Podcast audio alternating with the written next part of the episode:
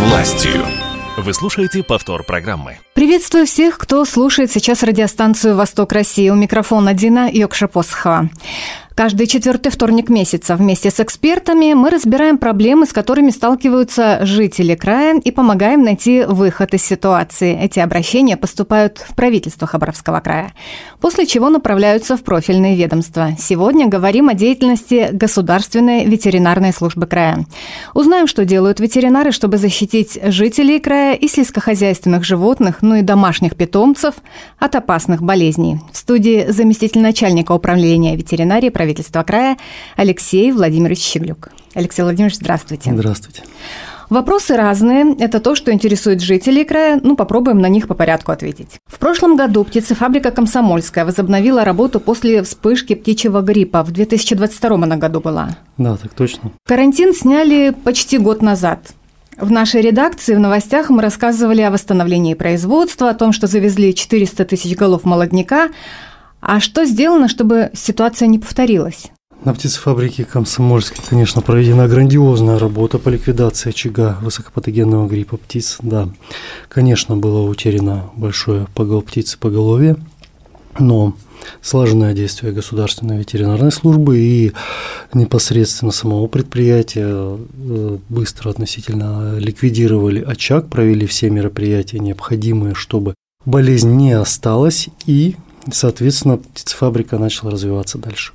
Э, достаточно короткий промежуток времени. Молодцы, завезли птицу, вышли уже практически на плановый уровень и работают и кормят и своей продукцией жителей нашего края.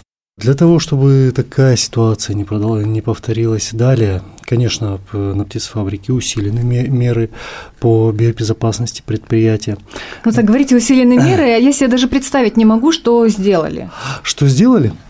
Ну, Одной из основных э, причин, почему возникает высокопатогенный грипп птиц, это дикая синтропная птица, которая, соответственно, э, больная этим гриппом, э, занесла возбудитель на территорию птицефабрики. На сегодняшний день на птицефабрике созданы такие условия, что дикой синотропной птицы на территории предприятия практически нет. То есть там купол построили? Нет, там не построили купол, там начали очень хорошо следить за кормами, не допуская их россыпи по территории угу. предприятия. Ну, соответственно, там, где нет корма, там нет и птицы. Это во-первых. А во-вторых, э, там есть э, замечательные отпугивающие системы, которые постоянно отпугивают эту птицу. Ну, отпугивающая система, это мы так представляем себе, на даче стоит это пугало, которое развивает руками в разные стороны, это наверняка другая какая-то система, да, более серьезная. Да, это такая система, которая больше похожа на выстрел. Угу. Вот, она там специально, она специально для этого и создана. Она стреляет, птица пугается и разлетается. То есть она до производственных цехов не долетает. Фактически это так и есть. Угу. Вот, ну, к тому же на предприятии проведена там островы, убраны старые деревья лишние, которые служили местом гнездования угу. птиц, ну и приняты меры по дезинфекционным мероприятиям дополнительными и контролю за обслуживаемым персоналом предприятия. А со стороны государственной ветеринарной службы э, контролируем э, грипп птиц, э, в том числе в непосредственной близости от птицеводческих предприятий края. Как контролируем? Мы отбираем пробу. Отбираем пробы как от диких синотропных, так и домашних птиц. Вот, за прошлый год было отобрано более 4000 проб от домашних птиц и более 400 проб от э, диких, в том числе синотропных птиц. И во всех исследованных пробах грипп у нас не подтвердился. Это было в прошлом, 23 году. Вот. И э, почему мы это делаем? То есть, как говорится, кто предупрежден, предупрежден да? тот вооружен, правильно? То есть, вот этот мониторинг, он позволит нам э, Спрогнозировать, Спрогнозировать ситуацию. А вот да, вы говорите, что вы проверяете птиц на территории края, но птица вольная, она может залететь на территорию края. У нас вот в соседних регионах какая обстановка? Вы наверняка общаетесь с коллегами. Конечно, на сегодняшний день на территории Российской Федерации грипп птиц циркулирует, семь очагов на территории России есть. Самый ближний Это Камчатка. О, от да. с Камчатки да, далековато. Да, да. Тенденция такая, что сейчас, опять же, нет перелета птиц, угу. поэтому ситуация относительно спокойная. Угу. К следующему вопросу перейдем. Чтобы подтвердить наличие тех или иных вирусов, ну, это сказали вы, и вы тоже проводите такую проверку, но человек обращается к врачу, его направляют на различные исследования. Ветеринарии, я так понимаю, схожая ситуация. Есть специальная лаборатория в нашем крае. Угу. Что делают врачи и другие специалисты, чтобы защитить от болезней и жителей края, и животных сельскохозяйственных?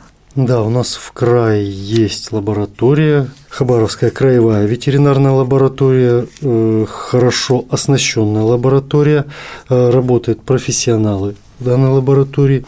Вот, э, нашу лабораторию исследуются все сельскохозяйственные животные, содержащиеся на территории края, крупный рогатый скот, мелкий рогатый скот на особо опасные инфекционные заболевания.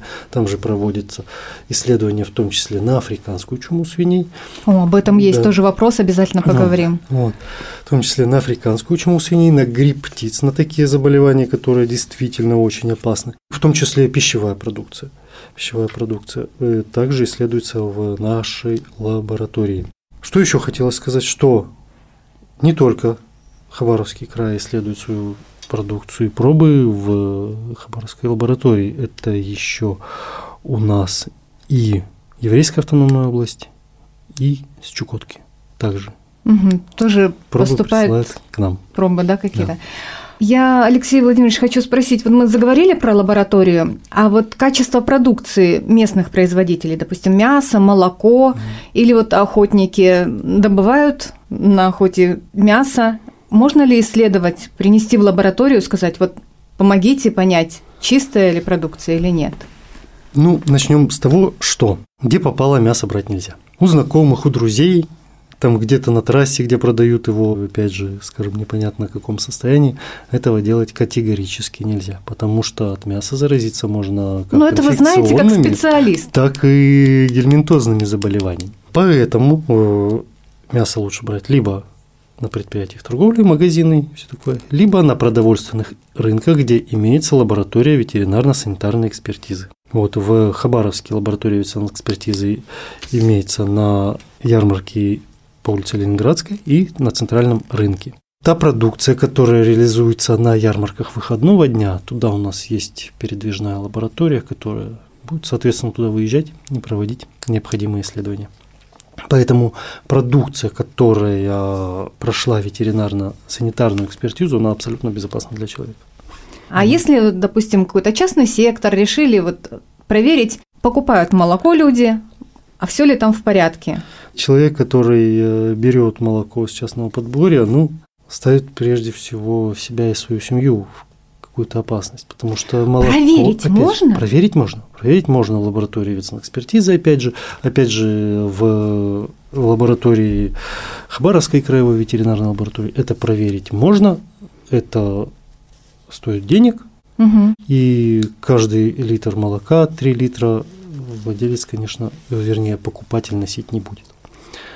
Вот, поэтому а один раз недостаточно. Вот, допустим, выбрали какого-то владельца коровы, да. будем у него покупать молоко, угу. один раз проверили, ну, значит, безопасно, все хорошо. Откуда вы знаете, насколько хорошо он ухаживает за своим животным, насколько он хорошо его помыл?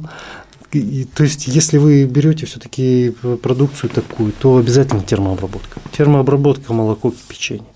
Э, тогда еще можно себя как-то защитить. Если пить сырое молоко, то здесь можно заразиться как инфекционными заболеваниями, так и теми же сальмонеллезами и все такое. А об охотниках мы не сказали. Да. Здесь как можно проверить продукцию? Про охотников. Охотников, конечно, это отдельная тема. Охотник, добывая свою добычу, добычу, да, угу. добычу обязан предоставить э, для проведения ветеринарно-санитарной экспертизы. Если это любое мясо, оно исследуется как на гельминтозы, так и особенно, особенно, особенно на трихинеллез. Трихинеллез исследуется мясо дикого кабана, мясо медведя. Э, это заболевание очень распространено у нас в крае. Чем опасно? Тем, что визуально личинок трихинелл не охотник – ни потребитель мяса не увидит. Это делается в лаборатории под специальным прибором. То есть э, мясо режется очень-очень тонко и под микроскопом просматривается структура мышечного волокна. И если выявляются личинки трихинелл, то данное мясо сжигается. Другого угу. варианта нет, потому что убить Только их, хотела ну, спросить, Алексей Владимирович, а если ну, с молоком вы сказали, что можно его прокипятить, да. а некоторые говорят, ну, отварите мясо, но 4-5 часов там точно ничего не будет. Ну, это опять же 4-5 часов, это в зависимости от того куска, который мы будем варить. Да, это, конечно, это значительно снизит риск заражения, но полностью его не исключит. Ага, то есть в любом случае такое мясо, добытое в дикой природе, это нужно проходить исследования в лаборатории. Да, да, да. да. Угу. На тот же трихинеллез в лабораториях исследования проводятся бесплатно. Угу. Это важный такой момент. То есть это, это можно сделать. Да, это если лаборатории э, на рынках, либо обращаться непосредственно в ветеринарную службу, если это где-то э, в районах, то это филиалы Хабаровской краевой ветеринарной станции по борьбе с болезнями животных, в принципе, все охотники, все охотобщества тесно взаимодействуют с ветеринарами, поэтому у охотника не должно возникнуть вопросов, куда доставить это мясо. Угу. Опять же, вернусь к тому, что у нас неоднократно были случаи при приобретении мяса где-то на трассе неустановленных лиц, именно дикого животного, в которых выявлялись особо опасные болезни, такие как африканская чума свиней, либо тот же трихинеллез. Вот как раз об африканской чуме свиней мы в новостях периодически рассказываем, mm что такое заболевание обнаружено, оно как и у диких, так и у домашних животных, mm да. Можно ли фермеру в свое небольшое хозяйство каким-то образом защитить от этой болезни? Что нужно сделать? Возможно ли какая-то профилактика? Африканская чума свиней, она опасна тем, что она, во-первых, она не лечится, во-вторых, от нее нет никакой вакцины. То есть Надо. профилактики нет, но, а закрыть свое вот профилактика, Да, профилактика – это только соблюдение ветеринарных правил.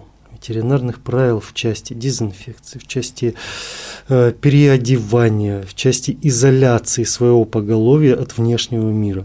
То есть это э, полностью закрытое помещение, это полностью смена спецодежды, спецобуви, это использование дисковриков из барьеров, соответственно, дезинфекция инвентаря и не пускать соседей, как говорится, кого попало в свое хозяйство в свое ну, хозяйство достаточно можно, жесткие да, требования. Да, конечно, это жесткие требования, но это те требования, которые действительно помогут сохранить ваших животных.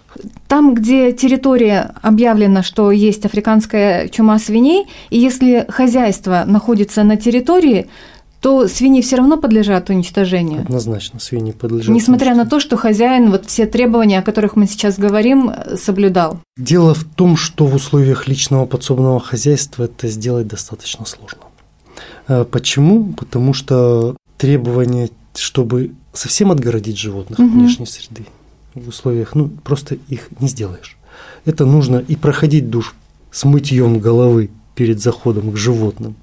Э, это, естественно, ежедневная дезинфекция той одежды, в которой работает человек именно в хозяйстве. То есть настолько заразно это да, заболевание? Да. И устойчивость вируса такова, что она может попасть э, в хозяйство даже на лапках мух. Поэтому, посидев где-то на трупе, муха, залетев в хозяйство, э, может передать этот вирус. Мне неоднократно задавали этот вопрос, как так э, у нас на территории края это заболевание может распространиться и быстренько переметнуться с одного хозяйства на другое. Я говорю, да элементарно. Летом подъедьте к какому-нибудь двору на машине, где содержатся свиньи. Там, соответственно, будет очень много мух. Откройте двери в машине, мухи залетят вот этих мух вы можете перевести абсолютно на любое расстояние и передать этот вирус. Опять же, кормление животных. Опять же, кормление животных, та продукция, ну, раз у нас в обороте бывает продукция, которая инфицирована вирусом африканской чумы свиней. Это не исключено, это э, получается тогда, когда э, африканская чума свиней достаточно поздно выявляется на каком-либо сельхозпредприятии. Эта продукция расходится по регионам, какая-то продукция успевает продаться и все остальное. И те люди, которые держат у себя животных, покупают продукцию, могут э, случайно заразить их, не ведая о том. То есть скармливание пищевых отходов ветеринарными правилами полностью запрещено. свиней кормить пищевыми отходами нельзя. А Даже а, при так, условии... Такое раньше распространенное было. Да, это естественно, это бич нашего, скажем, свиноводства в крае частного, именно в частном секторе, потому что все стараются где-то купить э, в садиках, в школах пищевые отходы на, в магазинах и все так, и скормить своим животным. Да, это дешево, да, это удобно, да, это просто, но занести африканскую чуму свиней еще легче.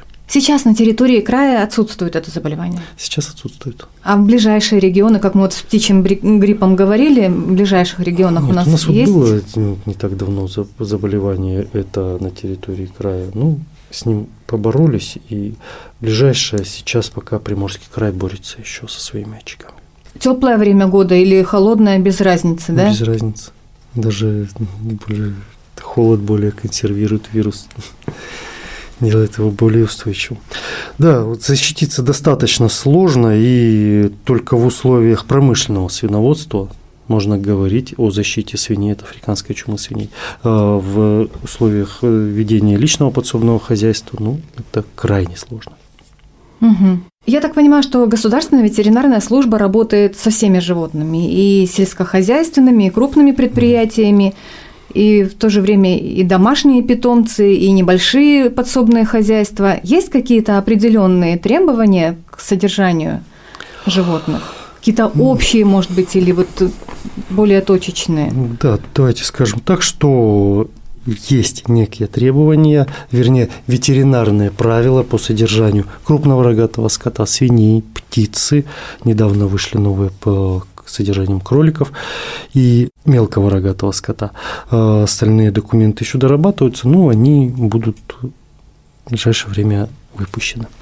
Эти документы где можно посмотреть? Они на сайте есть, они опубликованы? Да, конечно, можно и на сайте управления посмотреть, либо консультант плюс, где в принципе любые правила посмотреть можно по содержанию сельскохозяйственных животных, если интересно. Если говорить о, о небольших э, подсобных хозяйствах, такая, такие правила есть, они, и они действуют на всех, они, они одинаковые. Они действуют на всех.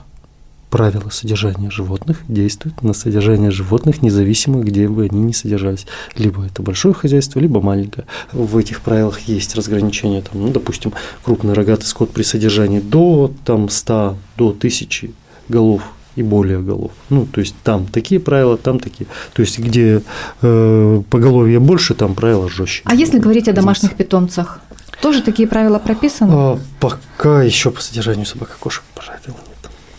Так, таких правил нет. нет. То есть это владелец животного берет на себя угу. обязательство следить за его здоровьем, вовремя проходить какие-то осмотры у, ветеринаров, прививать его угу. для своей собственной угу. безопасности. Да, конечно, законом о ветеринарии предусмотрено, что ответственность за здоровье животных несет их владелец это никак не оговаривается по-другому.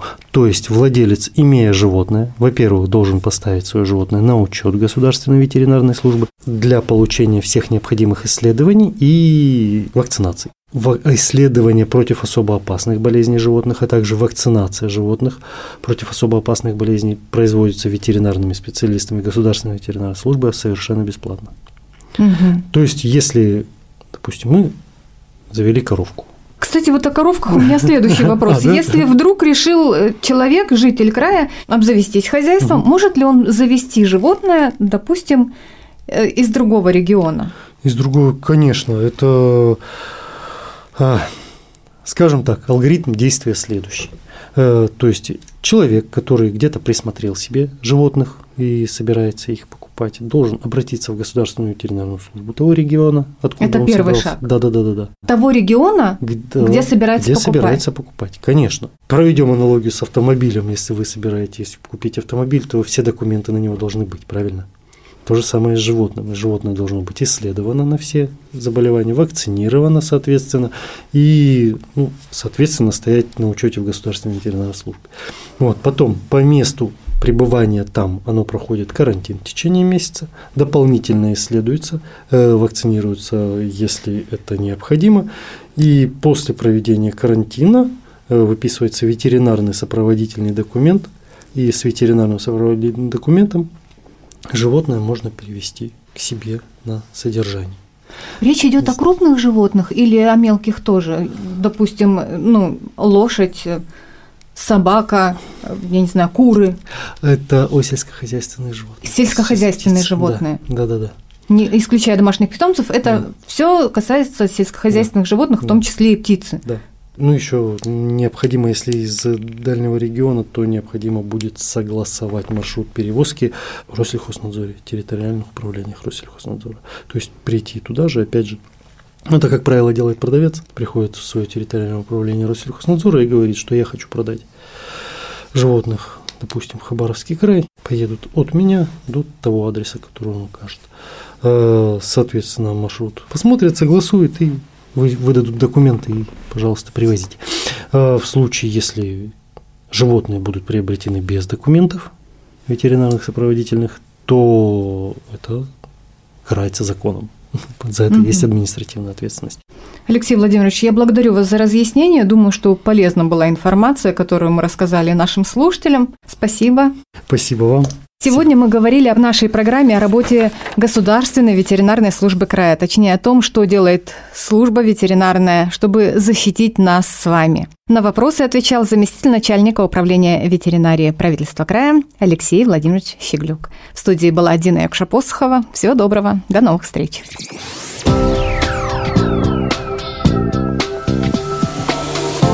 Диалог с властью.